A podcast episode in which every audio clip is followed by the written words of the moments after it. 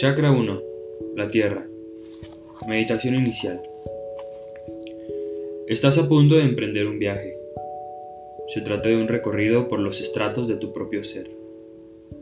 Un viaje a través de tu vida, de los mundos que encierras y que te rodean. Comienza aquí, en tu propio cuerpo. Se inicia ahora, donde quiera que te encuentres. Es tu búsqueda personal. Ponte cómodo, porque el viaje no es breve. Podría llevarte meses, años o vidas enteras, pero ya has elegido emprenderlo. Comenzaste hace ya mucho tiempo. Has recibido un vehículo con el que podrás viajar. Es tu cuerpo. Y está equipado con todo lo que necesitarás. Uno de tus retos en este viaje será mantenerlo bien nutrido, feliz y en buen estado de conservación. Únicamente contarás con él. Así que comencemos este viaje explorando nuestro vehículo. Dedica unos instantes a tomar conciencia de tu cuerpo. Siéntelo inspirar y expirar. Percibe los latidos del corazón, la humedad de la boca, los alimentos que se encuentran en el estómago la sensación que produce la tela sobre tu piel. Explora el espacio que ocupa tu cuerpo, la altura, anchura y peso. Define su cara frontal y su cara posterior, la superior y la inferior, los lados. Inicia un diálogo con tu cuerpo para que puedas aprender su idioma. Pregúntale cómo se encuentra. Comprueba si está cansado o tenso. Escucha la respuesta. ¿Qué opinión le merece el hecho de emprender este viaje? Has recibido un vehículo para esta travesía. Pero no es algo que tú poseas, sino algo que eres. Tú eres tu cuerpo. Eres un cuerpo que vive una vida en este mundo físico, que se levanta por las mañanas, come, va a trabajar, toca, duerme, se da un baño. Percibe de qué manera afrontas sus rutinas diarias. Comprueba el número de interacciones que entambla con el mundo en una jornada y nota la acción de tus manos mientras tocan alimentos. Puertas, giran volantes, contactan con otras manos, papeles, platos, niños, tu pareja. Piensa cómo has crecido con tu cuerpo y aprendido y cambiado con el paso de los años. ¿En qué te has convertido? ¿Alguna vez le has agradecido que cuide de ti? ¿Cómo es el mundo con el que interactúa tu cuerpo? Siente las texturas, los olores, los colores y los sonidos que te envuelven. Sé tu cuerpo y vive todas las sensaciones que tu mente posiblemente pase por alto, pero tu cuerpo definitivamente experimenta. Siente la dureza de la tierra en la madera, el cemento y el metal. Nota sus líneas rectas, su solidez, su permanencia. Siente la suave firmeza de la tierra en su estado natural, con sus árboles y césped lagos, arroyos y montañas. Repara en sus curvas amables, su protección y su abundancia. Siente la riqueza de este planeta con su infinidad de formas. Toma plena conciencia de su inmensidad, su solidez y el apoyo que te ofrece mientras te sientas a leer este libro. Este planeta también es un vehículo que nos conduce a través del tiempo y el espacio. Siente la Tierra como una entidad unificada central, un cuerpo vivo como tú, con infinidad de células que trabajan formando un todo. Eres una célula de este gran cuerpo, para la Madre Tierra, uno de sus hijos. Aquí comenzamos, este, aquí comenzamos nuestro viaje, en este gran cuerpo de la Tierra. Nuestro prolongado ascenso empieza descendiendo. Nos adentramos en este cuerpo tal como lo hacemos en nuestro propio cuerpo, en la carne, en las entrañas, en las piernas y los pies, enterrando nuestras raíces en lo más profundo de esta tierra que nos ofrece apoyo y sustento. Nos adentramos en sus rocas y su suelo, en lo profundo de sus entrañas y su lava ardiente, huyendo cada vez más profundamente en su fuente de vida, movimiento y poder.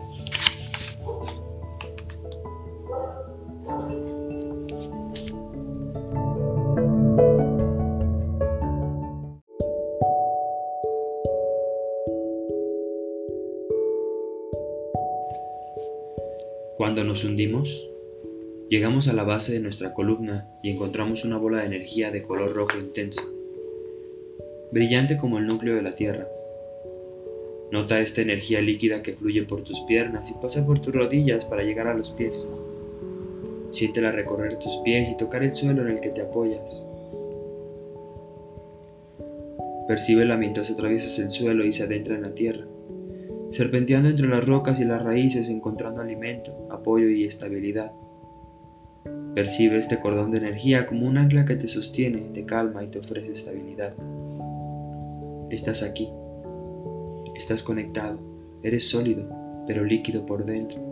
En lo más profundo de tus raíces encuentras tu pasado, tus recuerdos, tu yo fundamental.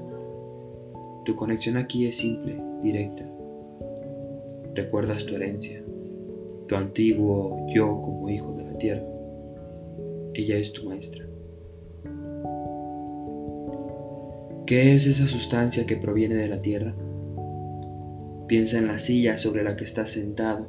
Piensa en el árbol que una vez fue, el algodón del campo, el tela, la tela en el telar, los trabajadores que la transportaron, vendieron y se sentaron antes sobre ella. Piensa en las cosas que tienes, en la complejidad de cada una, en su abundancia. Piensa en la abundancia económica que puedas poseer, por grande o pequeña que sea. Considérala un regalo de la tierra. ¿Cómo llega hasta ti? ¿Qué hace tu cuerpo para obtenerla? ¿Para qué la usas? Piensa en este dinero como un río de vida que recorre y sale de ti, atravesando tus manos, tus pies, tu corazón y tu mente. Mientras fluyes por tu interior, siéntate en constante intercambio con la tierra. Deja que ella emane una sensación de abundancia que penetre en tus pies, tus piernas, tu pelvis, tu estómago, tu corazón y tus manos. Siente su expresión en tu garganta, su reconocimiento en tu visión, su huella en tu mente. Respira profundo y hazla descender a través de tu cuerpo, tu cabeza, tu cuello, hombros, brazos, pecho, vientre, genitales, piernas y pies, hasta que llegue a la tierra. Atraviese su superficie y, y encuentre estabilidad alimento y paz. Tu cuerpo es el viaje. Es aquí donde comienzas. Es tu conexión con el mundo físico, tu base, el hogar de tu danza. Eres el lugar del que surgirá toda la acción y el entendimiento y hacia donde regresará. Eres el terreno de prueba de la verdad.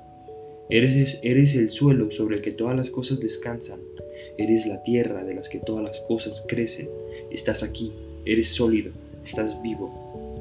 Eres el punto en el que comienzan todas las cosas.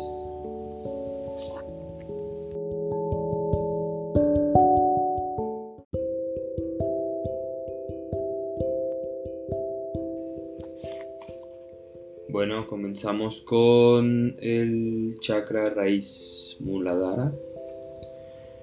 Después de la meditación inicial,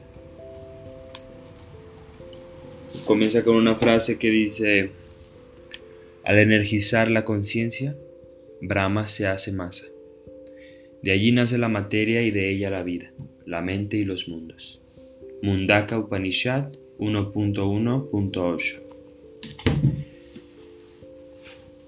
Nuestro viaje por la columna vertebral comienza en la base de la misma, sede del primer chakra.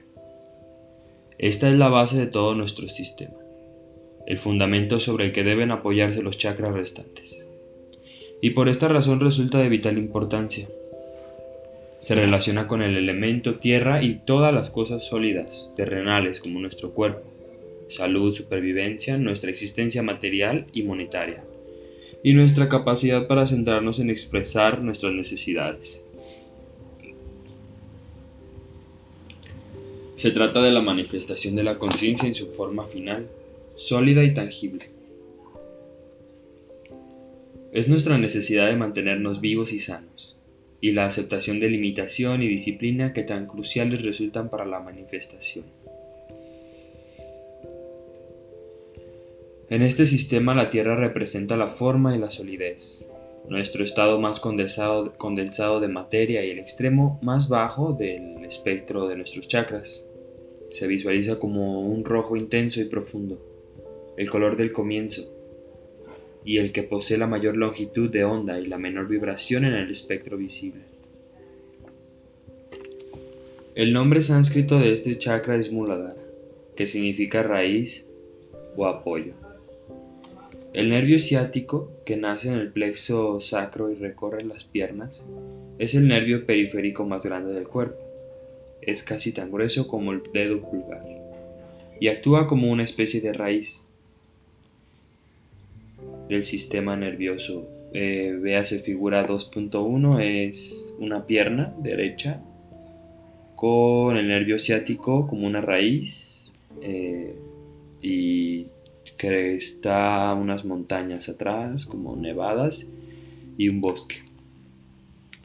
Los pies y las piernas, que son nuestros medios de locomoción, nos permiten realizar las tareas necesarias para obtener sustento vital de la tierra y el ambiente. Nuestras piernas tocan el suelo que pisamos y conectamos con nuestro sistema nervioso, con la tierra, que es el elemento de nuestro primer chakra. Entonces respondemos de forma sinestética a la gravedad, la fuerza básica subyacente de la tierra, que en todo momento tira de nosotros hacia abajo. Esta fuerza nos mantiene conectados a nuestro planeta, arraigados a la existencia material. Este centro suele ser descrito como un loto de cuatro pétalos dentro de los cuales hay un cuadrado.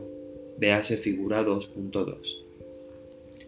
Bueno, en esta figura tenemos al dios niño Brahma y diosa Dakini, eh, que los dos están sentados en loto. Brahma tiene cinco caras, cuatro brazos, tiene un collar en la mano derecha superior y en la izquierda superior tiene un tridente. Y en la otra mano derecha está en un mudra con cuatro dedos y el dedo pulgar en medio. Y lado izquierdo en la segunda mano izquierda tiene un cantarito un cántaro. Eh, la diosa de Akini está sentada en loto y sus dos brazos derechos tienen el de arriba una espada, como una espada, y la derecha de abajo tiene, al parecer es una fruta. En sus dos manos izquierdas tiene un cráneo, en la mano de arriba y en la mano de abajo una flecha. Abajo está lo que es el chakra muladhara eh, y está un elefante con una trompa que tiene dos, siete trompas y cuatro pétalos de loto. Es un círculo y tiene cuatro pétalos. Esta figura representa los cuatro puntos cardinales y la, base, y la firme base del mundo material, que en muchos sistemas es simbolizado por el cuadrado.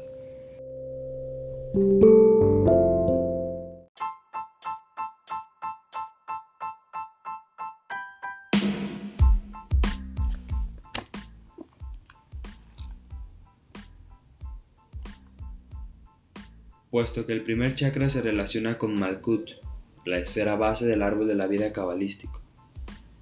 Estos cuatro pétalos también reflejan los cuatro elementos del reino material. Dentro del cuadrado encontramos un pequeño triángulo que apunta hacia abajo y remata una columna de energía que representa a Shushuma.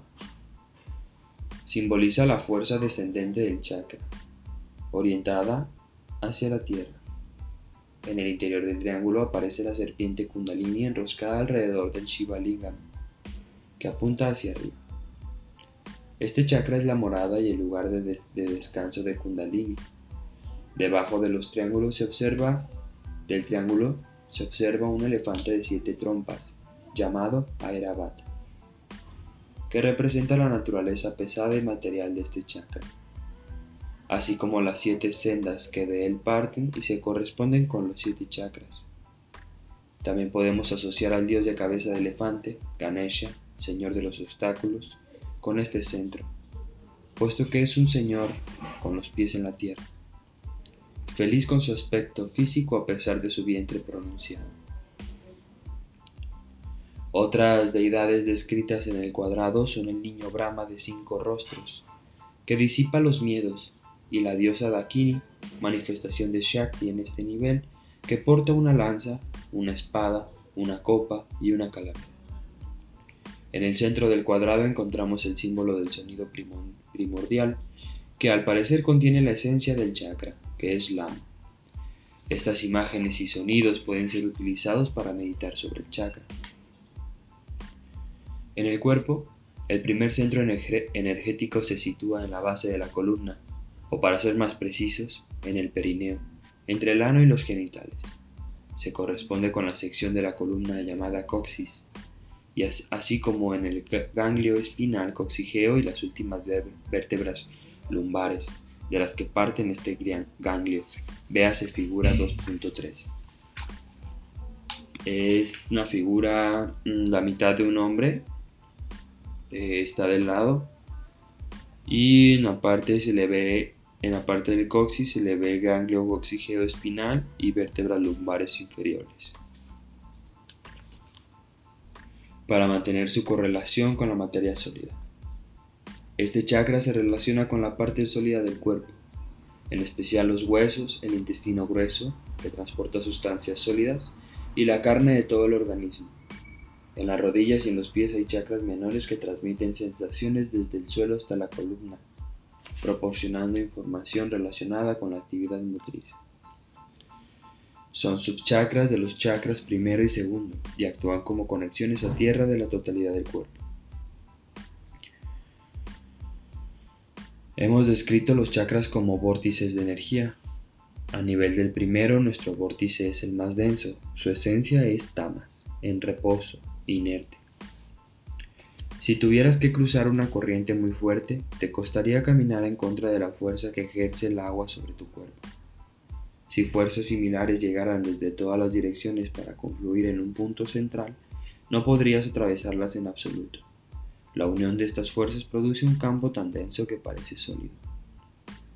El chakra no posee ese mismo tipo de densidad. El chakra 1 posee ese mismo tipo de intensidad, de densidad. La solidez de la que hablamos resulta válida desde el punto de vista del cuerpo que no puede atravesarla. Pero no puede, pero no desde la perspectiva de las actividades no materiales superiores de nuestra inteligencia. Sabemos que los átomos son, en su mayor parte, espacio vacío. Podemos ver a través del cristal, aunque es sólido, podemos escuchar a través de las paredes, y somos capaces de ampliar nuestra inteligencia para crear dispositivos que nos permiten ver a través de la ilusión de la materia como una entidad sólida.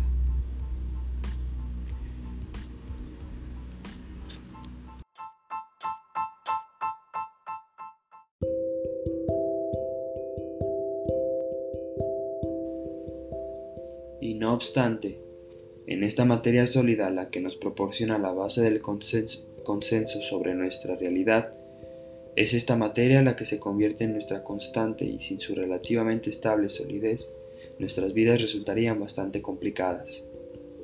Imagina que cada vez que llegas a casa, el edificio tiene una forma distinta, o se encuentra en otro sitio, o que tus niños cambian día a día hasta el punto de que ya no les reconoces.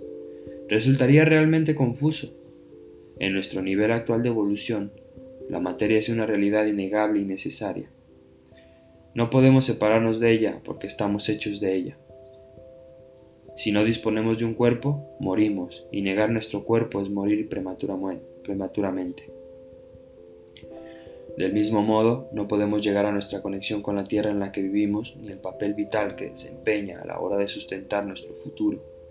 Negarle atención a nuestra base de apoyo es comparable a construir sobre un terreno poco firme, y el propósito de este chakra es solidificar dicha base. La conciencia en el chakra Muladhara se ocupa principalmente de la supervivencia física.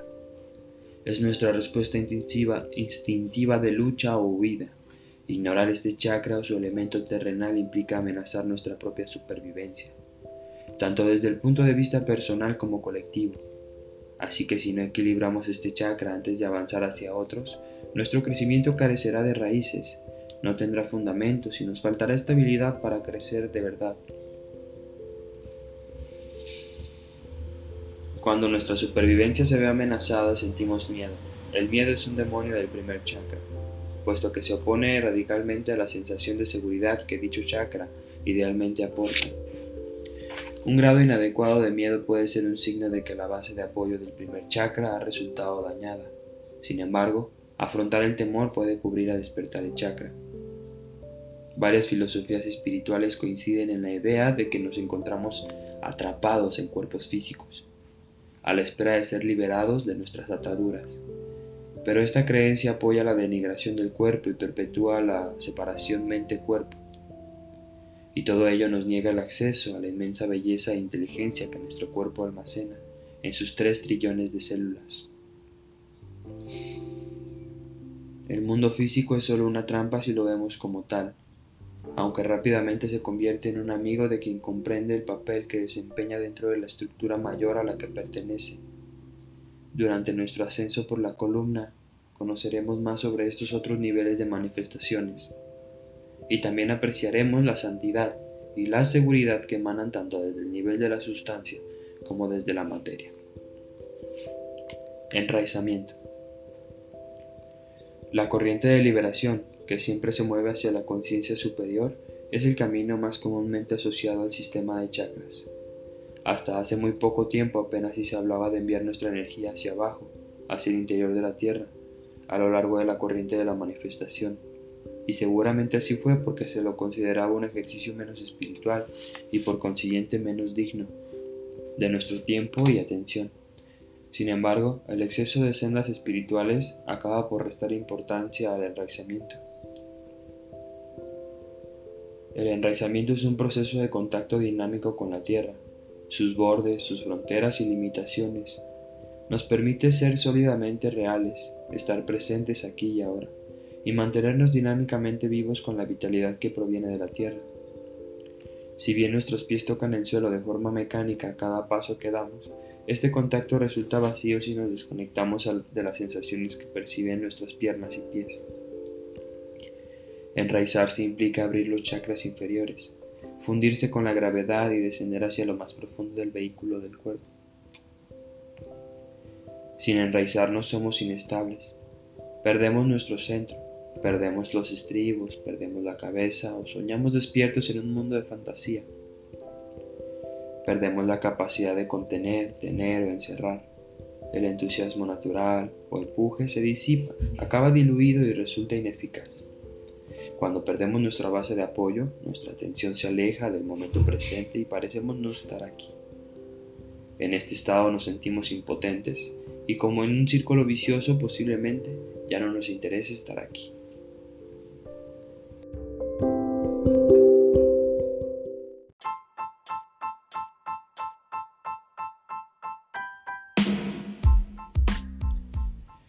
Nuestro fundamento se basa en las raíces que dan nombre a este chakra. A través de ellas nos alimentamos y crecemos, y ganamos potencia y estabilidad. Sin esta conexión quedamos separados de la naturaleza, de nuestro origen biológico, y alejados de nuestra fuente, perdemos el camino. Son muchas las personas que no consiguen encontrar su verdadero camino en la vida, y la simple razón es que aún no han dado con su raíz. Están muy ocupados mirando hacia arriba en lugar de dirigir la mirada hacia abajo, hacia el punto en el que sus pies tocan el suelo. Nuestras raíces están compuestas por nuestras entrañas, las sensaciones instintivas que quedan programadas a partir de los recuerdos de nuestro pasado, nuestra herencia racial y cultural, y el indestructible tejido de nuestro ser. C.J. Jung describe esta base instintiva como el ámbito del inconsciente colectivo un espacio amplio y poderoso cargado de instintos heredados y tendencias evolutivas. Cuando nos proponemos a recuperar dichas raíces nos fortalecemos como individuos y accedemos a la gran sabiduría de este campo instintivo. Si nos encontramos enraizados, somos humildes y nos aproximamos a la tierra. Vivimos plácidamente en estado de gracia, podemos abrazar la calma, la solidez y la claridad así como eliminar el estrés cotidiano e incrementar de esa manera la vitalidad de nuestra fuerza vital básica. Resulta evidente que si nos apoyamos en el suelo no podemos caer, lo cual nos aporta una sensación de seguridad interior. En efecto, a través de una base sólida nuestra conciencia consigue completar la corriente de manifestación y en el plano del primer chakra las ideas se convierten en realidad, desde la gran diversidad de la imaginación a los intricados requerimientos del mundo físico. El plano de la Tierra es el terreno de pruebas de nuestras creencias. Aquello que tiene fundamento, sustancia y validez consigue manifestarse. Lo que posee raíces, perdura. En el mundo urbano actual son pocas las personas naturalmente enraizadas. Tanto nuestro idioma como nuestros valores culturales reflejan la preponderancia que atribuimos a todo lo de arriba frente a lo de abajo, tendencia que se advierte, por ejemplo, en expresiones como tener a alguien en alta estima, encontrarse altamente cualificado, tener un espíritu elevado, etc.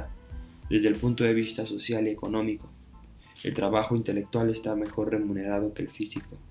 Nuestros procesos corporales naturales como la evacuación de excrementos, la sexualidad, el parto, la lactancia o la desnudez están considerados sucios y pertenecientes al ámbito privado. Y llegan, llegan incluso a provocarnos culpabilidad. Ponemos el control de nuestra salud en manos de una clase de élite, negándonos la posibilidad de recurrir a nuestro propio potencial de curación innato y nuestras estructuras de poder, tanto en el ámbito de los negocios como en el del gobierno y la religión organizada, gozan de una jerarquía vertical dispuesta de arriba abajo que controla y con frecuencia pisotea a los que están debajo con la excusa de servir a, a una causa superior.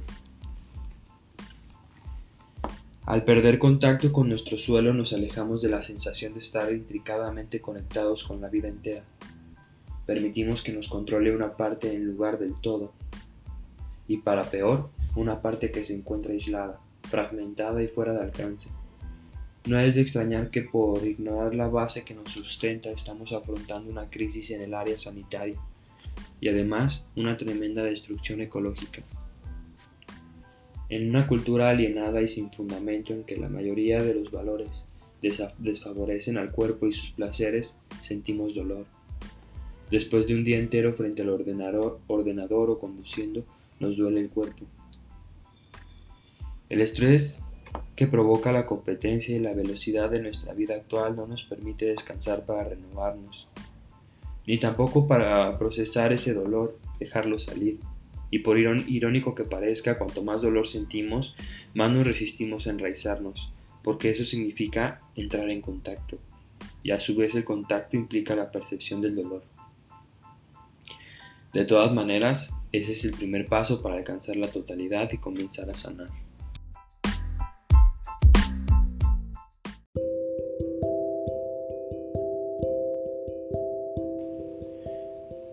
Cuanto más mecanizados y urbanizados nos volvemos, más tenue resulta nuestro contacto con la tierra y la naturaleza, y por consiguiente nuestra salud y autoestima.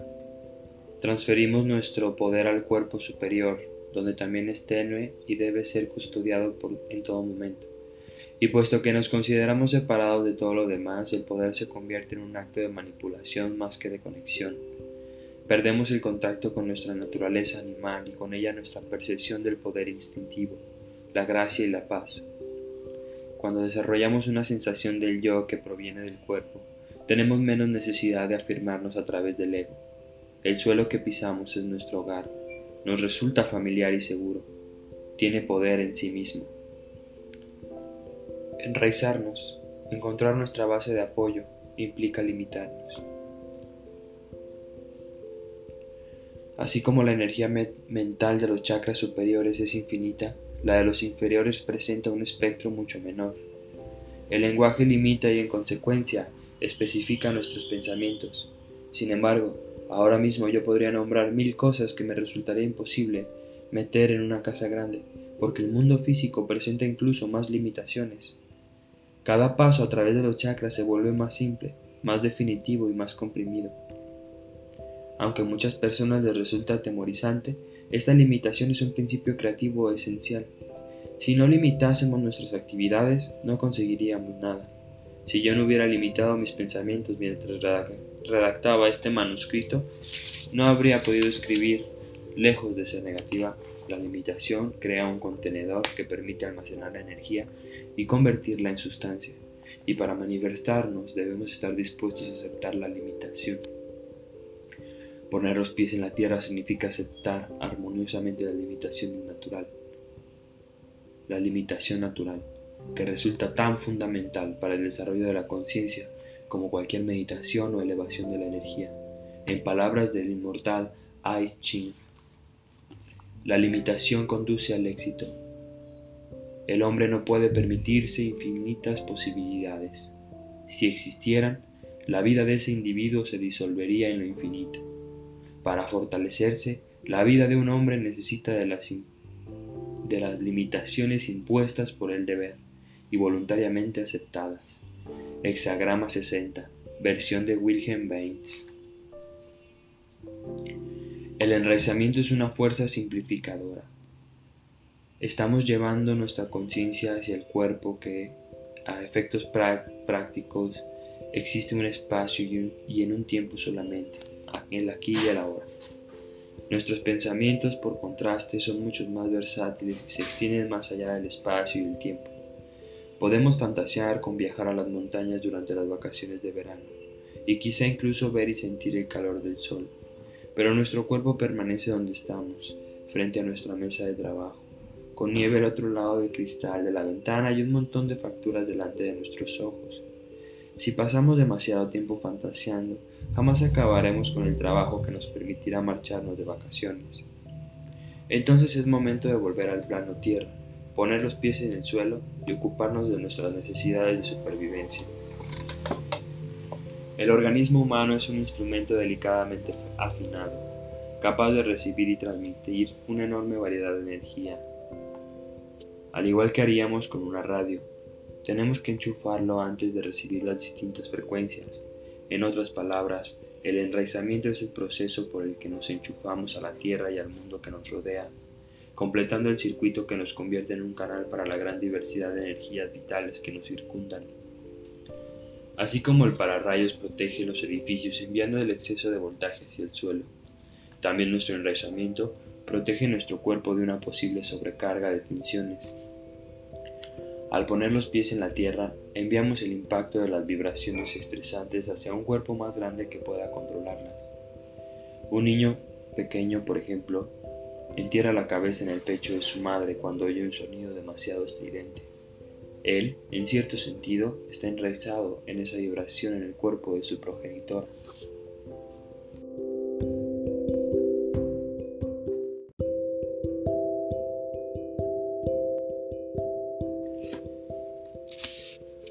Se ha comprobado que cuando el cuerpo humano se encuentra apoyado en el suelo, también está conectado a la Tierra, desde el punto de vista eléctrico.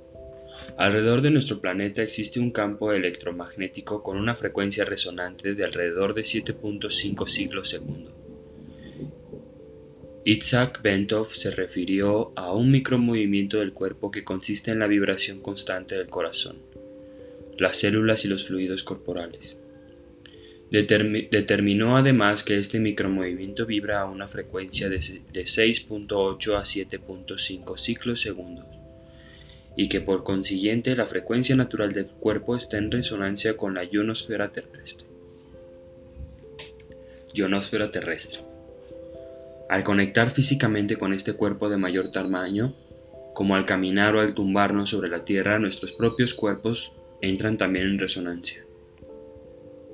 El enraizamiento es una forma de controlar el estrés, ya que el canal descendente nos ofrece un circuito de salida y nos protege, de la sobrecarga psíquica.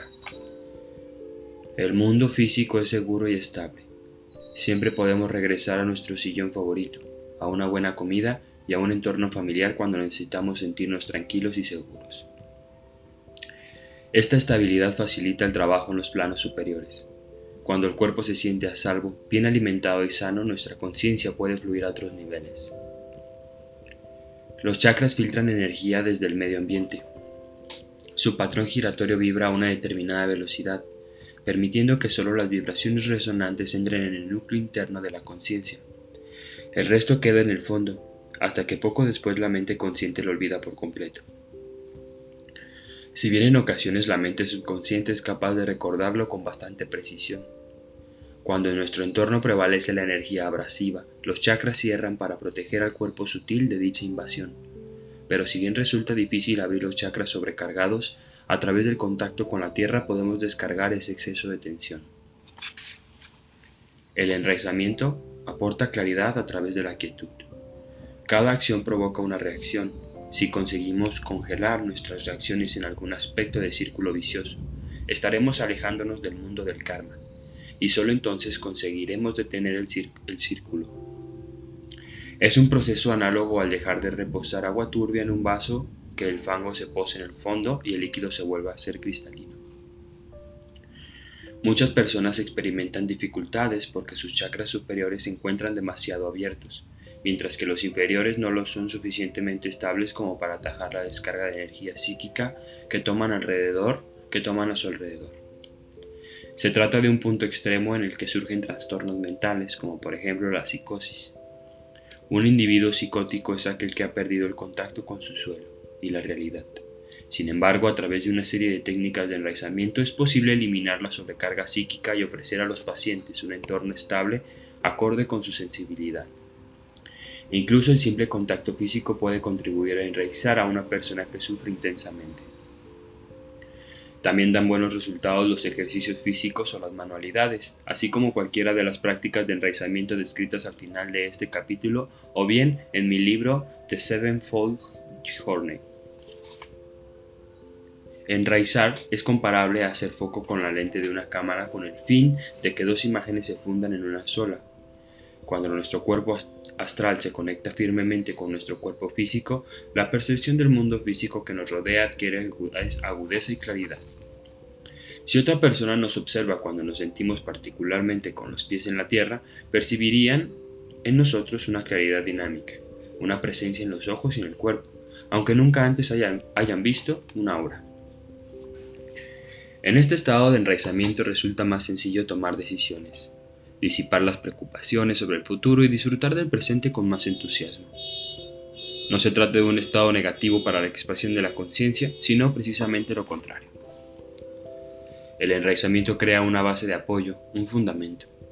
La persona que desea estudiar medicina necesita contar con sólidos conocimientos de ciencias naturales, al iniciar un emprendimiento comercial, primero necesitamos que otra persona más experimentada en la materia nos transmita los fundamentos básicos y luego debemos conseguir fondos.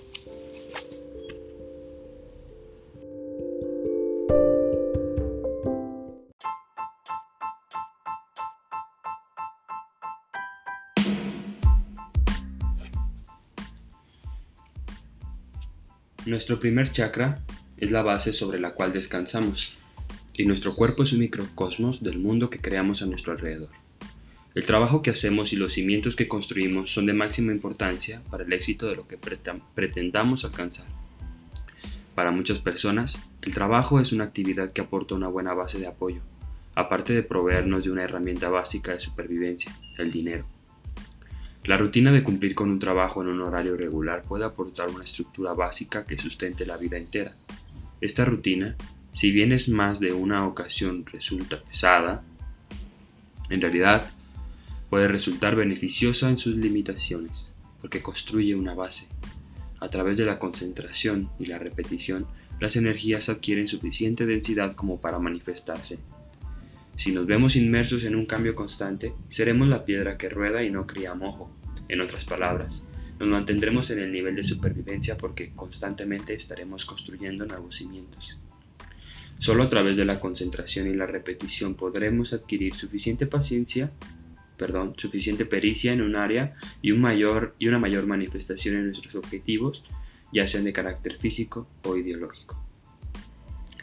Los chakras, sin embargo, deben mantenerse equilibrados, si bien resulta necesario alcanzar un estado de estabilidad en lo que el fundamento se refiere. Lo cierto es que un apego indebido a dicha seguridad puede resultar muy perjudicial el mundo físico no es el objetivo final, sino solo una herramienta. Podemos dominar nuestra conciencia desarrollando una adicción a las comodidades materiales, y la adquisición de un número cada vez mayor de las mismas se convierte en la base de la vida de muchas personas. Esto es lo que se considera negativo para el crecimiento de la conciencia, ya que convierte la existencia material en una trampa. Pero repito que solo el apego indebido a esta seguridad se convierte en una trampa y en ningún caso la satisfacción básica de dicha necesidad. Buscar fundamento no es una tarea aburrida y sin vida, sino dinámica y vibrante. Por lo general, nuestra atención nos vuelve letárgicos y esta a su vez deriva de la alienación entre las diversas partes de nuestro ser. Sin embargo, en cuanto a estas partes se implican e integran, nuestra vitalidad aumenta. Desde el punto de vista intelectual resulta sencillo entender la necesidad de enraizarse, pero la experiencia no puede ser explicada realmente con palabras. Se trata de una habilidad acumulativa. Una sesión de meditaciones puede producir cierto efecto, pero solo con enraizamiento, perdón, solo con el paso del tiempo se aprecian los verdaderos beneficios. Dado que el enraizamiento es la base de todo lo que hacemos, merece la pena dedicarle el tiempo que haga falta. Véanse ejercicios al final de este capítulo. Los veremos al final de este capítulo. Supervivencia. La conciencia del primer chakra está orientada hacia la supervivencia. Este es el programa de mantenimiento que protege la salud de nuestro cuerpo y se ocupa de nuestras necesidades mundanas cotidianas. Aquí funcionamos al nivel instintivo, preocupados por el hambre, el miedo y la necesidad de descanso, calor y cobijo. Las exigencias de la supervivencia despiertan nuestra conciencia, hasta el punto de que en cuanto la consideramos amenazada se estimulan nuestras glándulas suprarrenales y consiguen esa explosión de energía que sustenta la reacción de lucha o huida. Cuando el cuerpo se energiza, aumenta nuestra capacidad para tomar conciencia de las situaciones, el reto de la supervivencia nos exige pensar y actuar con rapidez y a partir de entonces concebir nuevas soluciones. Nuestra conciencia se centra de forma espontánea en tales situaciones y lo hace de un modo que rara vez se observa en, otros momentos. Para consolidar nuestra energía en el primer chakra, primero debemos procurar de nuestras necesidades de supervivencia se vean satisfechas de forma directa y saludable, a fin de que no dominen nuestra conciencia. Ignorar dichas exigencias implica regresar permanentemente a la conciencia de supervivencia, lo cual conlleva la imposibilidad de despegar del suelo. Despegar del suelo.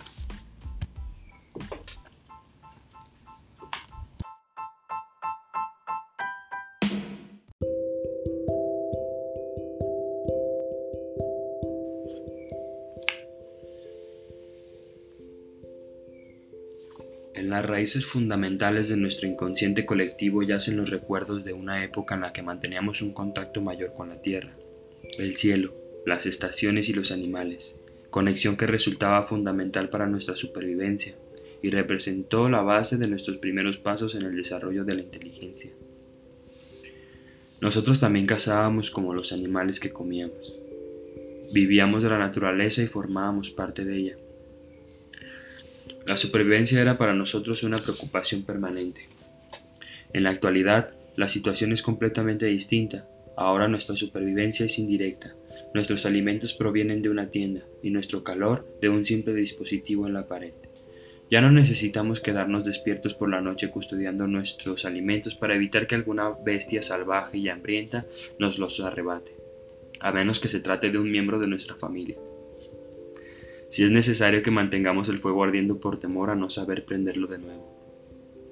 En lugar de ello, ahora nos preocupa que se nos estropee el coche yendo al trabajo, que tengamos suficiente dinero para pagar las facturas o que no entren ladrones a casa mientras estamos de vacaciones.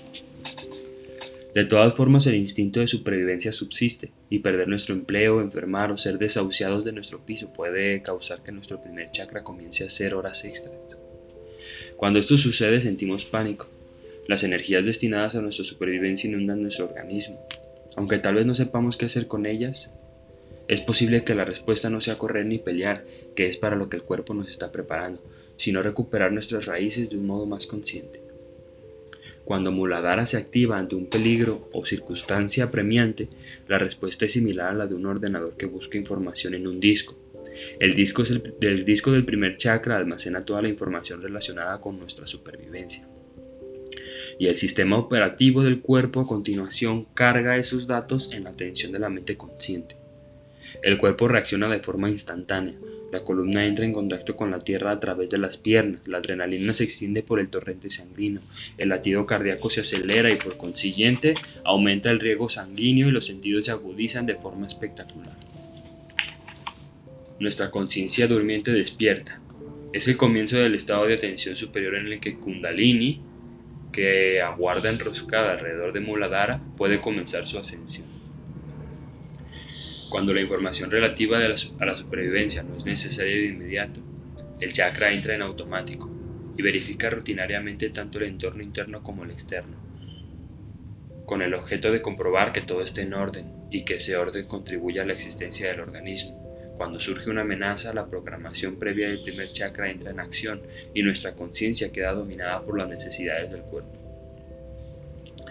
Poco podemos hacer para alterar este proceso sin dañar el cuerpo una vez que el primer chakra asume el control. Si no descansamos, nuestra enfermedad avanza hasta que no nos queda otra opción. Si nuestros ingresos corren peligro si de pronto somos desalojados de nuestra casa, estas situaciones dominan nuestra atención hasta que se resuelven. Al igual que la fuerza de la gravedad, solo podemos aceptar su atracción y aprender a trabajar con ella. La persona que permanentemente sufre problemas de salud o no consigue estabilizar su situación económica se encuentra atrapada a nivel del primer chakra. Algún conflicto no resuelto, ya sea físico, circunstancial o psicológico, ha aprisionado su conciencia en dicho plano. Por lo general, surge una sensación de inseguridad y pánico que puede llegar a invadir otras áreas de la vida de forma innecesaria. Mientras estas situaciones no se resuelvan, a la persona le resultará difícil trasladar algún porcentaje de su conciencia a niveles superiores. Los ejercicios que contribuyen a contrarrestar estos problemas se centran en la búsqueda de fundamento y en el trabajo sobre el primer chakra. Encontrarás algunos de ellos al final de este capítulo. Pero primero es importante comprender las ramificaciones de la conciencia a este nivel básico. Me refiero al derecho, al derecho de estar aquí. Al derecho a estar aquí. Si este es tu caso, pregúntate qué te impide desear estar aquí. ¿A quién necesitas pedirle permiso para cuidar de ti mismo? ¿Por qué razón temes asentarte, estabilizarte, poner los pies en la tierra? ¿Quién es responsable de tu supervivencia? ¿Qué parte de tu pensamiento es una ensoñación irreal, desconectada del mundo que te rodea?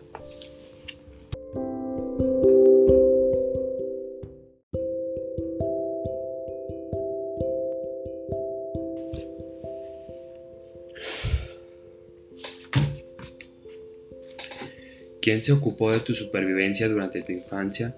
¿De qué manera lo hizo y a qué precio?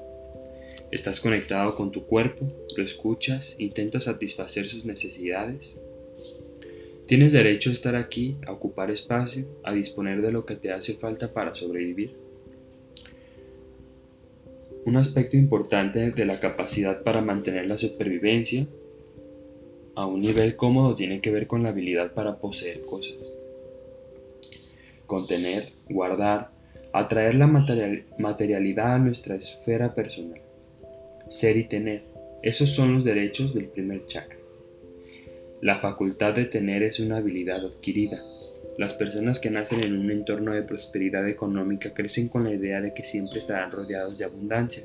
Compran la marca más cara de la tienda, Pedir el plato más caro del restaurante es para ellos absolutamente normal y les resulta sencillo mantener ese nivel incluso cuando sus medios económicos dejan de ser los ideales.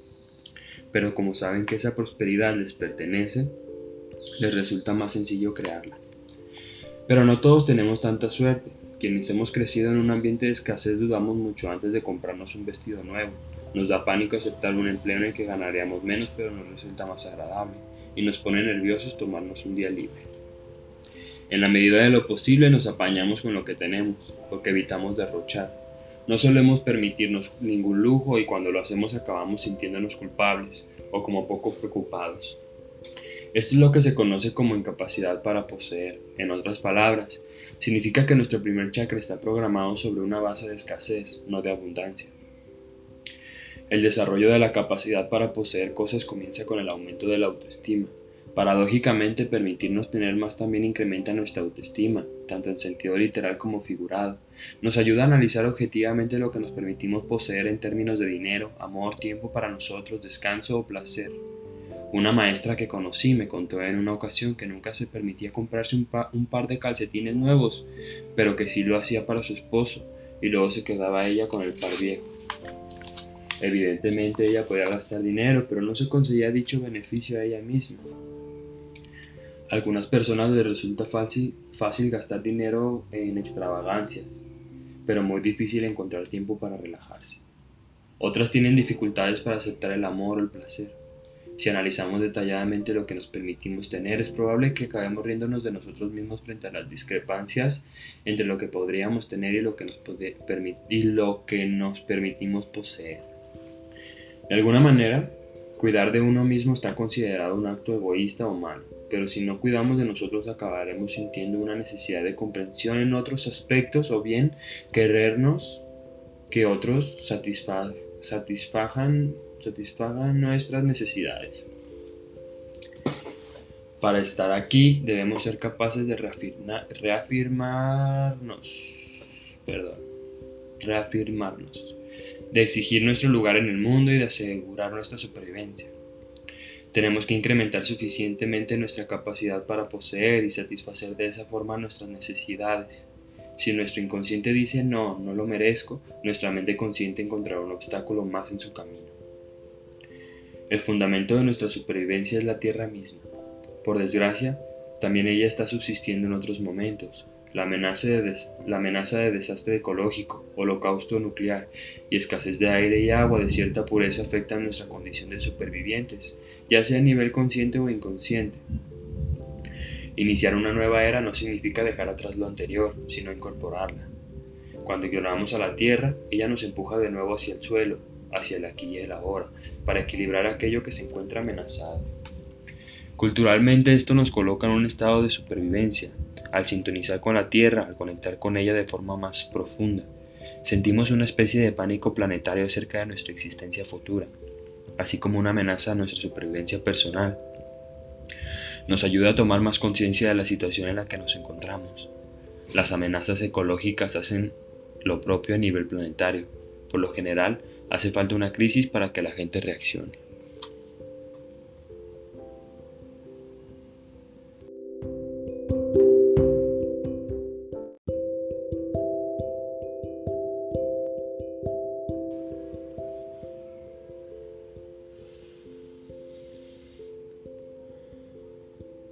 Si nuestra intención es alcanzar los niveles espirituales de los chakras superiores, debemos ver el lado espiritual de nuestra, existencia material.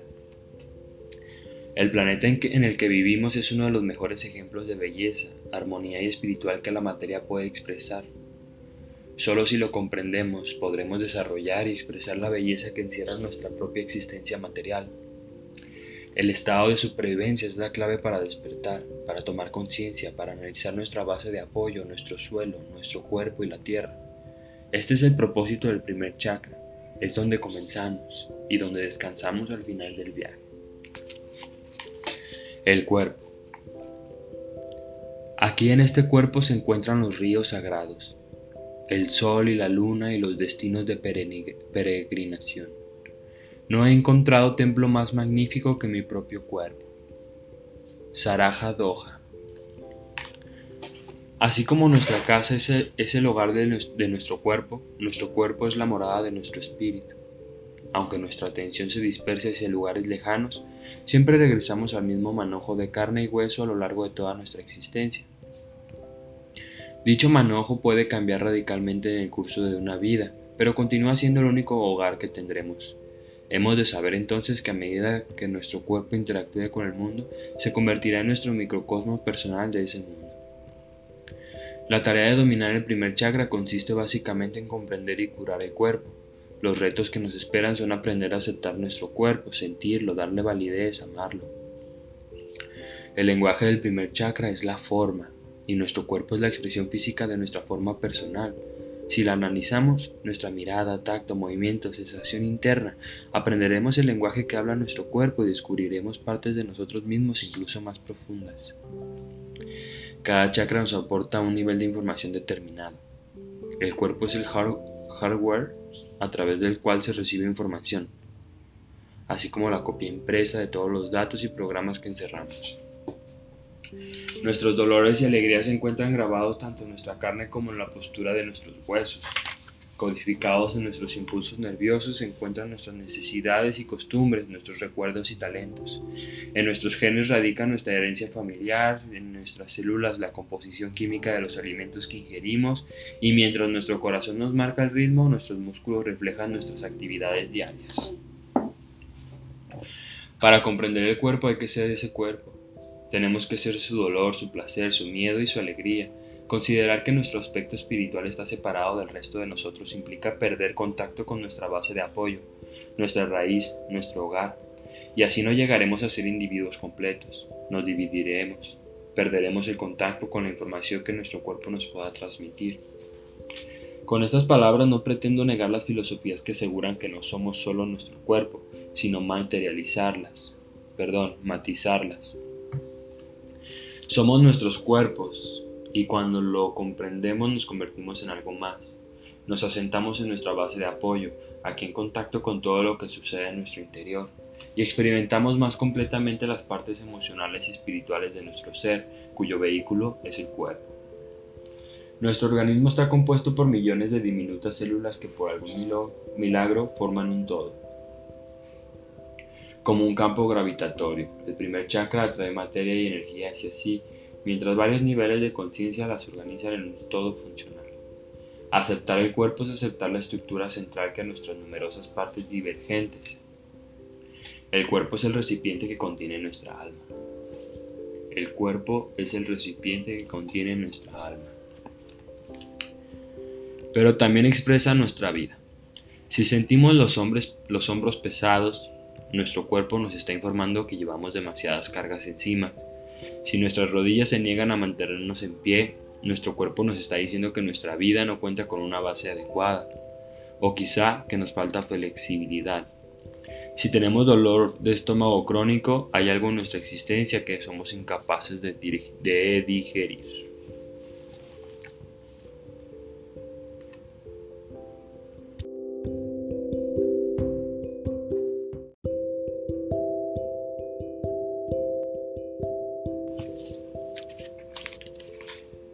Un ejercicio que suelo hacer con aquellas personas que están comenzando a practicar trabajo corporal consiste en hacerles escribir una frase para cada parte de su cuerpo que comience con palabras como estoy o me siento. Si están haciendo alusión a su cuello, por ejemplo, la zona se encuentra dolorida. Escriben siento dolor. Si tienen las rodillas débiles, la frase es me siento débil. Luego yo les leo las frases sobre el cuerpo en, su conjunto sin especificar a qué parte estoy haciendo referencia. Y ellos comprenden que en realidad han estado describiendo el estado que se encuentran como personas, cada uno en su particular situación. Valorar el cuerpo significa identificarse con él. Si me duele el pecho, admito que lo que está sintiendo dolor es mi corazón emocional. Para consolidarnos a este nivel debemos empezar a estar en paz con nuestro cuerpo, para luego poder estar en paz en nuestro cuerpo. A través del primer chakra obtenemos nuestra identidad física, que nos aporta solidez como seres humanos.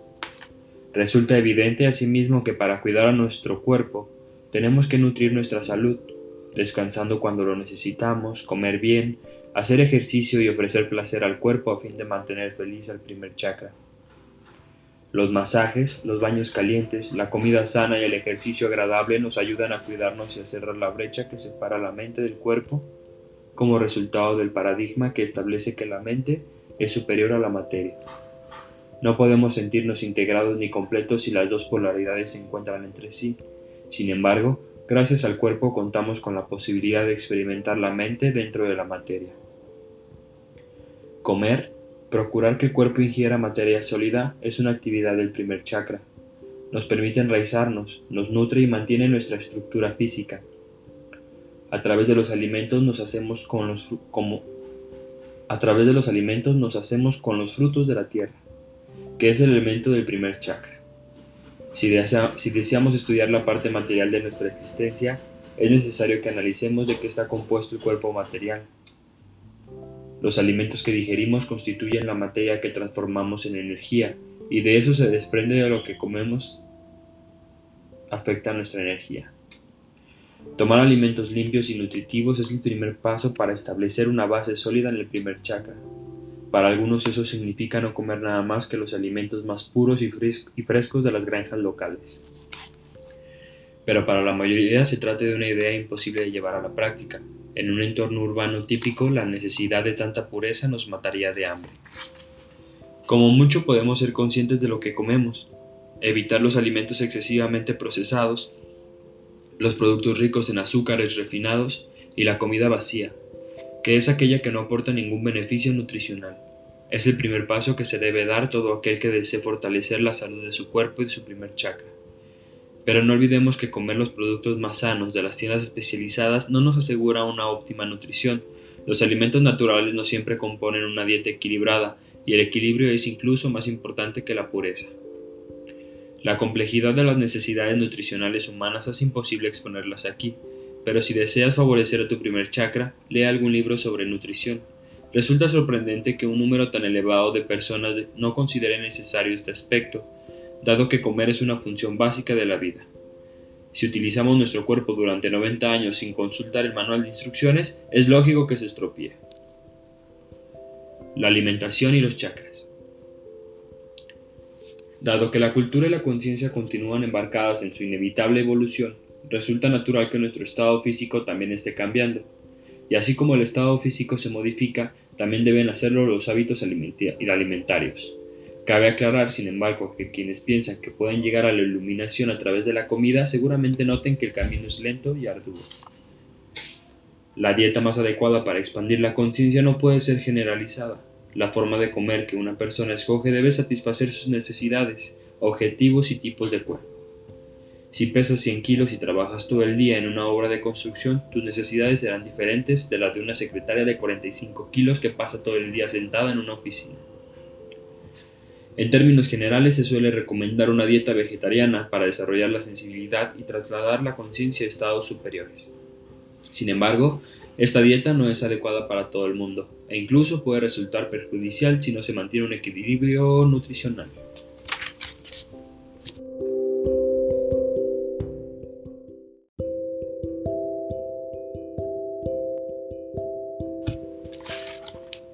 Los alimentos poseen características vibracionales básicas que superan su valor nutricional. Los platos preparados con amor por un miembro de la familia resultan mucho más beneficiosos que los alimentos preparados por alguien que odia su trabajo en un restaurante de comida rápida. Cada alimento posee una cualidad vibracional particular que establece una correspondencia con los diferentes niveles de los chakras. Chakra 1. Carne y proteínas. La carne es posiblemente el alimento más físico que podemos consumir.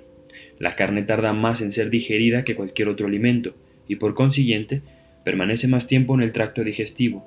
Por esta razón consume energía en la parte inferior del cuerpo y por lo general limita o domina la, porción energética que podría fluir hacia los chakras superiores. La carne y las proteínas son buenos alimentos para enraizarnos. Sin embargo, un exceso de estos productos provoca en el cuerpo una sensación de pereza y lentitud, excesivamente tamásica, si, por otro lado, la persona se siente débil, desorientada o fuera de contacto con su cuerpo y el mundo físico, un buen plato de carne podría conseguir un importante cambio porque le permitiría enraizarse. No es necesario comer carne para entrar en, contacto con nuestra base de apoyo. Lo más importante para el tejido estructural asociado al primer chakra son las proteínas. Una dieta vegetariana que incluya una proporción adecuada de proteínas puede aportar suficiente comida enraizante para mantener el primer chakra en buenas condiciones. También es importante tomar alimentos como tofu, alubias, frutos secos, huevo, huevos y productos lácteos. Chakra 2. Líquidos. El chakra 2 está asociado al agua y por consiguiente apunta a los líquidos. Estas sustancias atraviesan el organismo más rápidamente que los sólidos y contribuyen a limpiar el cuerpo a evitar que los riñones se sobrecarguen de toxinas. Los zumos y las infusiones de hierbas pueden también colaborar en este proceso de limpieza. Para mantenernos sanos, en, en resumen, debemos tomar suficiente líquido. Chakra 3. Féculas. Las féculas se convierten fácilmente en alimentos energéticos y se relacionan con el elemento fuego del tercer chakra. Las féculas que provienen de los cereales integrales en, lugares, en lugar de las harinas procesadas son asimiladas por el organismo de forma más lenta y completa. Las sustancias que se absorben con mayor rapidez, como los azúcares simples o los estimulantes, también aportan energía, pero si se recurren a ellos de permanentemente, perdón, pero si se recurre a ellos permanentemente, la salud general del tercer chakra resultará afectada. La adicción a los alimentos energéticos demuestra un desequilibrio en el primer chakra, y la adicción al azúcar puede apuntar a un desequilibrio en dicho chakra, y también causarlo. Chakra 4. Verduras. Las verduras son un producto de la fotosíntesis, un proceso que nuestro organismo humano es incapaz de llevar a cabo. Las verduras atrapan la energía vital del sol, así como una cantidad equilibrada de tierra, aire, fuego, sol y agua. Las verduras son el producto de procesos cósmicos y terrenales que se encuentran en equilibrio natural y reflejan a su vez el equilibrio del chakra del corazón. En el sistema chino no son ni yin ni yang, lo cual reflejan también el equilibrio y la neutralidad de este chakra. Chakra 5. Frutas. Las frutas ocupan la posición superior de la cadena alimenticia, porque cuando maduran caen al suelo y no es necesario matar plantas ni animales para cosecharlas. Las frutas son alimentos ricos en vitamina C y presentan un alto contenido de azúcares naturales recorren el organismo más rápidamente que cualquier otro elemento sólido, y la energía que producen es la que posteriormente asciende hacia los chakras superiores. Chakras 6 y 7. Resulta más difícil recomendar alimentos para estos chakras superiores porque no están vinculados a procesos orgánicos, sino a estados mentales. Ciertas sustancias que provocan alteraciones mentales, como la marihuana o las drogas psicodélicas, afectan estos centros, en ocasiones de forma beneficiosa y en otras no, por supuesto. En lo que a la alimentación se refiere, lo más revelante para los chakras superiores es el ayuno.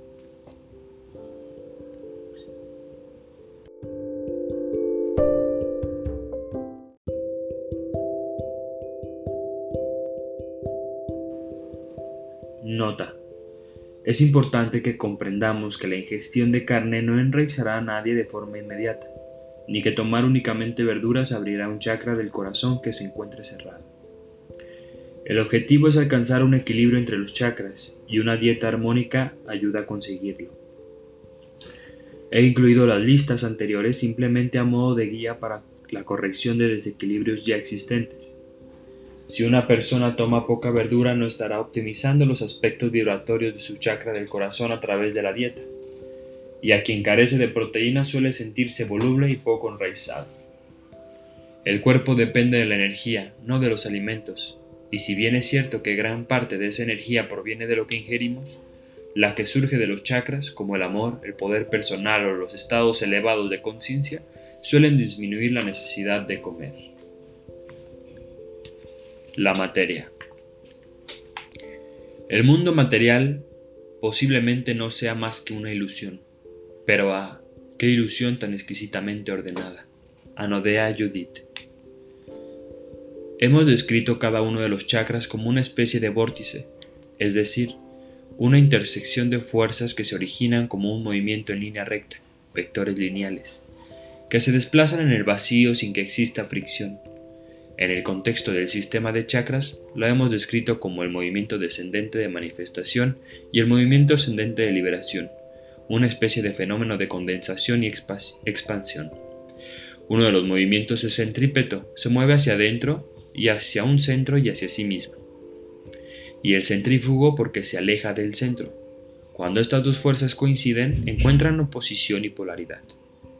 Y realizan movimientos circulares secundarios o vórtices, a partir de los cuales se crean los chakras. Imagina que haces girar una pelota que pende de una cuerda. La cuerda representa la limitación, es decir, una fuerza centrípeta similar a la gravedad. Si la cortas mientras continúas girando, la órbita, la órbita se hará más veloz y reducirá su tamaño para encontrarse más próxima al centro. Entonces, el campo creado al hacer girar la mayor densidad hasta parecer acortar la cuerda es similar a incrementar el campo gravitacional, Cuanto mayor sea la masa de un cuerpo, más fuerte será su campo gravitacional y más atraerá a otros cuerpos. La materialización se produce cuando varias fuerzas de naturaleza y dirección similares alcanzan una masa crítica, provocando una manifestación. Visualiza este proceso como una serie de corrientes de agua que fluyen hacia el mar, o personas de mentalidad similar que se unen por una causa. A medida que el foco de la energía aumenta, la manifestación resulta más pronunciada y atrae más energía hacia sí. Entonces se convierte en un vórtice de retroalimentación positiva. El centro de este foco es análogo a lo que los hindúes llaman bindu, que es un punto carente de dimensión que actúa como una semilla de manifestación. Al llegar a la base de la columna de los chakras, las fuerzas que descienden desde arriba han atravesado seis niveles y aumentando su densidad en cada uno de sus estratos, por lo que alcanzan su mayor solidez en el chakra 1. Las fuerzas ascendentes de dispersión, sin embargo, se encuentran relativamente poco desarrolladas en el primer chakra.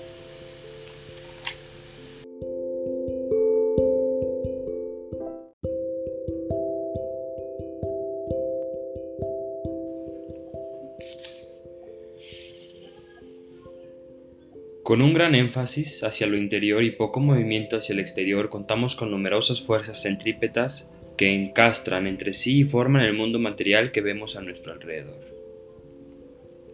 La materialización, entonces, es una cohesión de similitud creada por un centro de absorción central. Esta estructura atrae hacia sí aquellas formas que responden a su particular fuerza de cohesión. Dinero llama dinero. Cuanto más tenemos, más fácil nos resulta generarlo. En especial cuando se alcanza una masa crítica. Los cuadros atraen a los cuadrados porque encajan en una estructura central, como sucede en el diseño de una casa o una planificación. La gravitación es un principio básico del primer chakra porque condensa la conciencia y la energía, materializándolas. Hablemos de masa o de dinero. Cuanto más tengamos de algo, más sencillo nos resultará atraer más de eso mismo.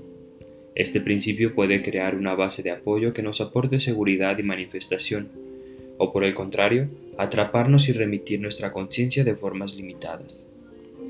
Cuando algo se hace más grande y denso, también se vuelve más inerte y o tamásico. Esto significa que le cueste más cambiar. Si tienes una casa grande y muchas posesiones, te resulta más difícil mudarte.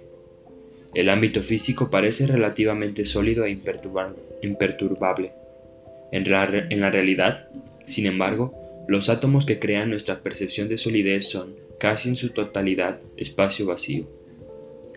Si ampliamos un diminuto átomo cien mil millones de veces, alcanzará un un peso y una anchura semejantes a los de un balón de fútbol. El núcleo del átomo será entonces lo suficientemente grande como para que trabajemos con él. ¿Por qué alcanzará las dimensiones de una semilla de tomate? Por su parte, los electrones que viajan alrededor del núcleo son mucho menores aún, como un virus. Imagina que estos electrones virus ocupan un espacio semejante al de un balón de fútbol con una semilla de tomate en el centro. Entre el núcleo y los electrones no hay más que un espacio vacío a través del cual ellos se mueven, pero a que nosotros nos da la impresión de solidez. En efecto, los científicos describen los electrones y fotones como campos de energía difusos que solo existen como partículas discretas cuando se los observa con el instrumental adecuado. La conciencia, en el acto de la observación, provoca el campo difuso se convierte en partículas discretas. En palabras de Albert Einstein, por consiguiente, podemos considerar que la materia está constituida por regiones de espacio en las que el campo es extremadamente intenso. En este nuevo tipo de física no hay espacio para el campo y la materia, porque el campo es la única realidad. Einstein demostró que la materia es energía condensada. Cuando la energía alcanza un alto grado de, condensación envuelve la estructura espacio-tiempo y crea que los físicos denominan un pozo, de un pozo gravitatorio. Cuanto más grande es la masa de un objeto, más profundo es el pozo gravitatorio y más intensa es la atracción que ejerce sobre otros objetos. Los hindúes explican que el mundo material está compuesto por maya o ilusión. En la actualidad, las investigaciones en el campo de la física han conseguido atravesar el velo de la ilusión que sustenta la solidez de la materia. En efecto, Mediante inmensos aceleradores de partículas, los físicos han conseguido llegar al ámbito subatómico y descubrir verdades que ponen en tela de juicio nuestras percepciones newtonianas del mundo físico. Incluso la aparente solidez de las partículas que forman el núcleo de los átomos es una ilusión, porque están compuestas por entidades denominadas quarks que tienen el tamaño aproximado de un electrón.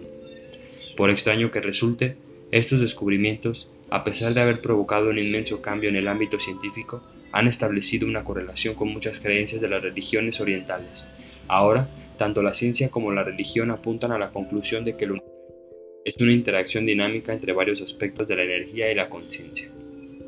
Si existe un campo unificador más allá del mundo que experimentamos, se trata de la conciencia con la cual percibimos. Ejercicios para el primer chakra.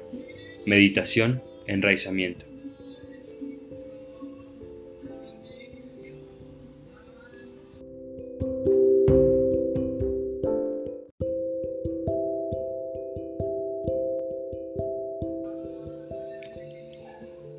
Elige una silla cómoda y siéntate con la espalda recta y los pies completamente apoyados en el suelo. Respira profundo. Siente que todo tu cuerpo se expande y contrae mientras respiras. Nota tus piernas, tus pies y el suelo sobre el que estos se apoyan y asientan. Nota la solidez de este contacto. Siente la silla que te sustenta, el peso de tu cuerpo sobre ella y el efecto de la fuerza de gravedad, que naturalmente te empuja hacia abajo con suavidad de forma relajada. Centra tu atención en tus pies, presiónalos ligeramente contra el suelo y siente que las piernas entran en contacto con el plano tierra. No permitas que dicha presión se convierta en tensión, ni que los músculos de las piernas se contraigan excesivamente. Lo que debes hacer es sentir una sutil, una sutil corriente de energía que parte de tu primer chakra y se introduce en la tierra. Intenta mantener esta corriente activa mientras pasamos a la parte superior del cuerpo. Mientras te centras en el peso de tu cuerpo, gradualmente toma conciencia de un centro de gravedad situado en la base de la columna. Siente que tu cuerpo ahora se apoya sobre ese punto y céntrate en él como si fuera un ancla que te sujeta. Cuando te consideres anclado a ese punto, puedes comenzar a incorporar el resto de tu cuerpo al ejercicio de enraizamiento. Sintoniza con el rostro y centra tu atención en el canal central de tu cuerpo. No se trata de la columna, que se encuentra más próxima a la espalda, sino la parte del eje central que está alineada a tu centro de gravedad. Tómate unos instantes para alinear la parte superior de la cabeza, la garganta, el corazón, el estómago y el abdomen. Todos los demás chakras, con el chakra basal sobre que descansan. Respira profundamente y refuerza este equilibrio sobre el primer chakra. Ahora hemos establecido una columna vertical de energía Imagina que se trata de un gran cordón, preferiblemente de color rojo oscuro, que parte desde muy encima de tu cabeza, atraviesa el centro de tu cuerpo y desciende hasta el suelo, pasando directamente por el espacio vacío entre tu asiento y el suelo. Dedica un tiempo especial a asegurarte de que este cordón llegue hasta el punto de anclaje situado en el primer chakra y continúe no solo hasta el suelo, sino que se introduzca en lo más profundo de la Tierra. Si lo deseas, Puedes visualizarlo llegando hasta el centro del planeta e imaginar que el campo gravitacional terrestre lo atrae. Dedica más tiempo a este punto, comprobando que todas las partes continúen en funcionamiento. Los pies presionando ligeramente el suelo, los chakras alineados directamente uno sobre otro, la columna roja de energía empujando hacia abajo, armoniosa, la armoniosa sensación de gravedad que nos ayuda a enraizarnos, anclar nuestros cuerpos físicos y sutilmente. Poco a poco deja que tu rostro se balancee hacia adelante y atrás, de lado a lado. Perdón, deja que tu torso se balancee hacia adelante y atrás, de lado a lado. Y luego en círculo sobre el punto del primer chakra. Nota que el punto situado al final de la columna no se mueve, sino que es el cuerpo en el que se desplaza a su alrededor.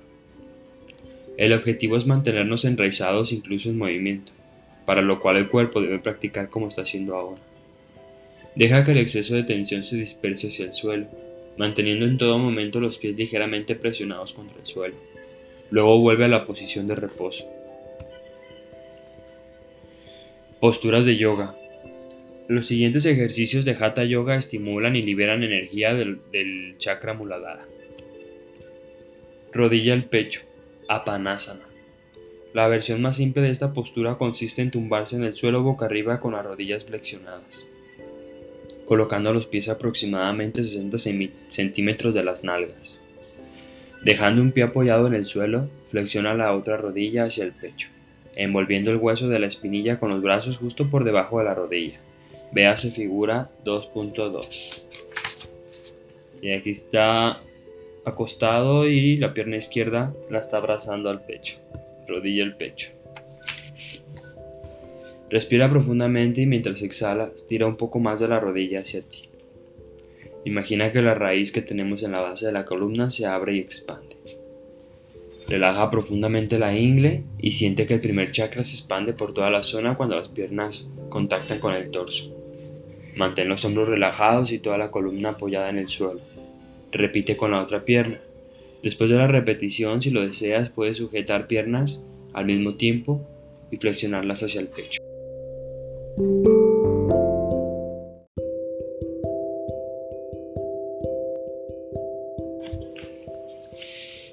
Postura del puente. Setubadandasana. Esta postura permite que las piernas entren en firme contacto con el suelo.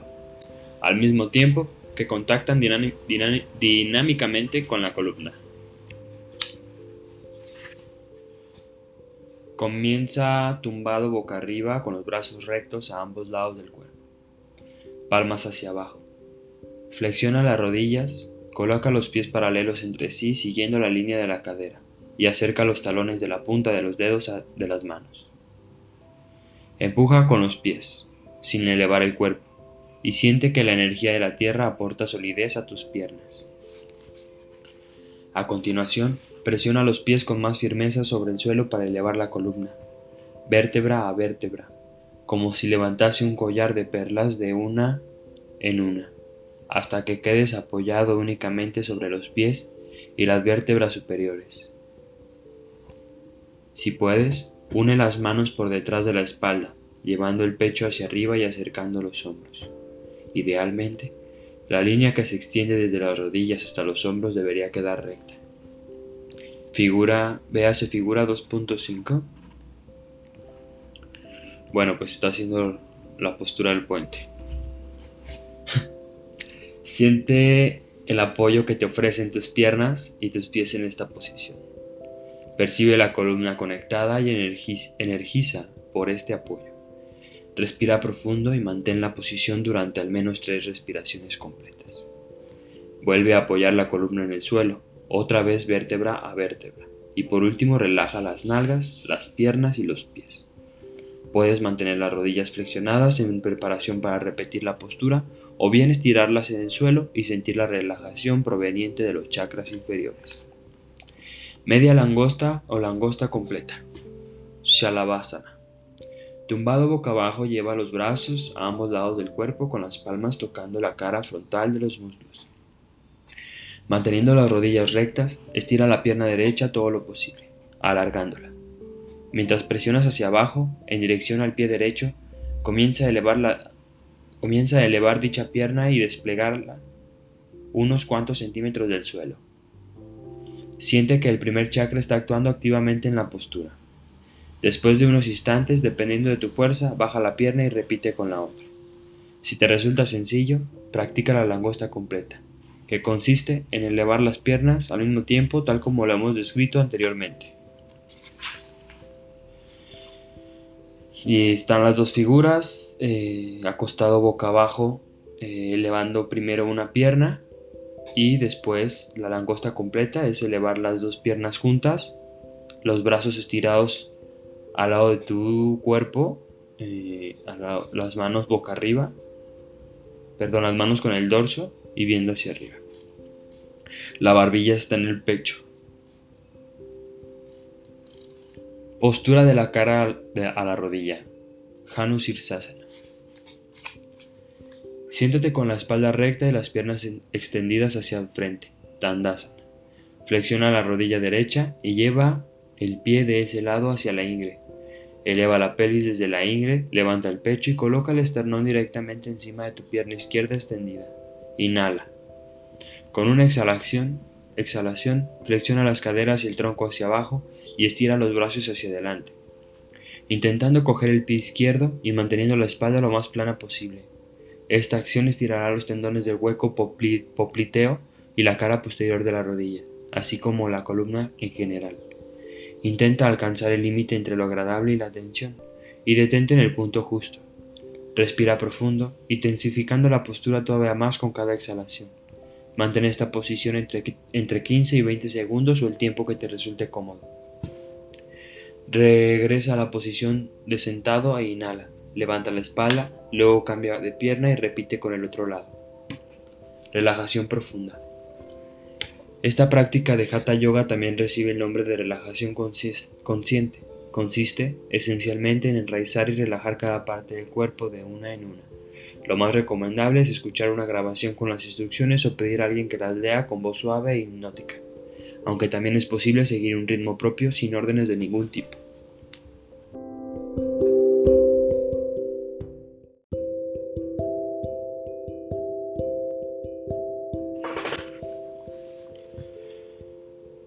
Túmbate cómodamente boca arriba. Asegúrate de contar con suficiente abrigo, porque el cuerpo se relaja tanto en este ejercicio que por lo general se enfría. Tal vez necesites una sábana ligera. Comienza respirando profundamente y mantén un ritmo respiratorio cómodo y estable durante toda la meditación. Eleva la pierna izquierda hasta desplegarla unos centímetros del suelo. Mantén la respiración unos segundos y tensa cada músculo de la pierna. Luego, mientras exhalas, relaja toda la musculatura y deja caer la pierna como si fuese un peso muerto. Sacúdela suavemente, apóyala en el suelo y olvídate de ella. Repite con la pierna derecha, tensa, mantén y relaja. Pasa ahora al brazo derecho, cerrando los dedos en un puño y tensando todos los músculos con la mayor intensidad que puedas. Afloja. Ahora tensa el brazo izquierdo. Eleva, tensa, mantén, relaja. Gira la cabeza de un lado a otro, estirando todos los músculos del cuello. Eleva la cabeza ligeramente del suelo. Mantén, tensa y relaja. Frunce ahora la nariz y los labios y aprieta los párpados. Mantén, tensa y relaja. Repite con la boca abierta, la lengua hacia afuera y el rostro estirado. Mantén, tensa y relaja. Mentalmente repasa cada parte de tu cuerpo, de una en una, y comprueba si se encuentran en verdad relajadas. Comienza por los dedos de los pies, los pies, los tobillos, las pantorrillas, las rodillas y los muslos. Verifica si las nalgas también están relajadas, al igual que el estómago Observa el pecho mientras inspiras y expiras, inhalas y exhalas, lenta y profundamente. Analiza si tienes el cuello relajado y la boca, la lengua, las mejillas, la frente. Ahora observa tu cuerpo que respira en paz. Inspira y expira y se relaja al máximo. Observa tus pensamientos y deja que entren y salgan sin esfuerzo. Si deseas provocar algún cambio en tu cuerpo, Ahora es el mejor momento para, dictarle órdenes mudas o transmitirle afirmaciones. Intenta que sean positivas, como seré fuerte, en lugar de no seré débil. Cuando te encuentres preparado para regresar, comienza a flexionar los dedos de las manos y los pies y a mover las piernas y los brazos. Abre los ojos y regresa al mundo con aire renovado. Ejercicios de movimiento. Casi todo lo que implica entrar en contacto con la Tierra supone mejorar nuestra base de apoyo, enraizarnos. Trasladar la energía hacia los pies es el primer paso. El siguiente ejercicio bioenergético resulta excelente para este propósito. De pie, deja caer los brazos a ambos lados del cuerpo, ponte en puntillas y luego apóyate en los talones, flexionando las rodillas mientras tanto. Imagina que te estás hundiendo en el suelo. El hecho de levantar y bajar las manos con cada elevación y descenso del cuerpo puede contribuir a enfatizar la corriente descendente. Repite varias veces para entrar bien en calor. Postura básica de enraizamiento. De pie con la espalda recta, los pies separados en línea con las caderas o ligeramente más abiertos. Apoya los pies dirigiéndolos hacia adentro de tal manera que los talones queden más abiertos que las puntas. Flexiona las rodillas ligeramente. Empuja contra el suelo como si, tuvieses, como si estuvieses intentando separar dos alfombrillas con los pies. Siente la solidez y la fuerza que el suelo aporta en la zona inferior de tu cuerpo. Mantén la postura unos instantes e imagina que una situación difícil eres capaz de mantener los pies en el suelo. Si quieres recibir una carga energética más intensa en las piernas, respira y flexiona las rodillas, y luego expira y estíralas lentamente aunque no por completo. Repite durante varios minutos. Nunca pierdas que las rodillas se bloqueen. Perdón, nunca permitas que las rodillas se bloqueen, porque eso interrumpirá el circuito de enraizamiento.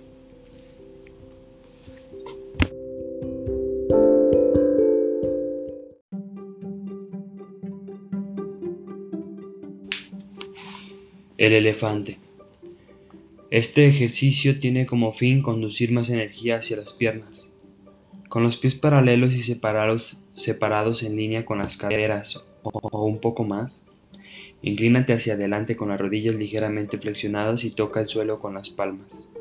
Mueve las manos hacia afuera si te resulta difícil. Inhala y flexiona las rodillas aproximadamente 45 grados.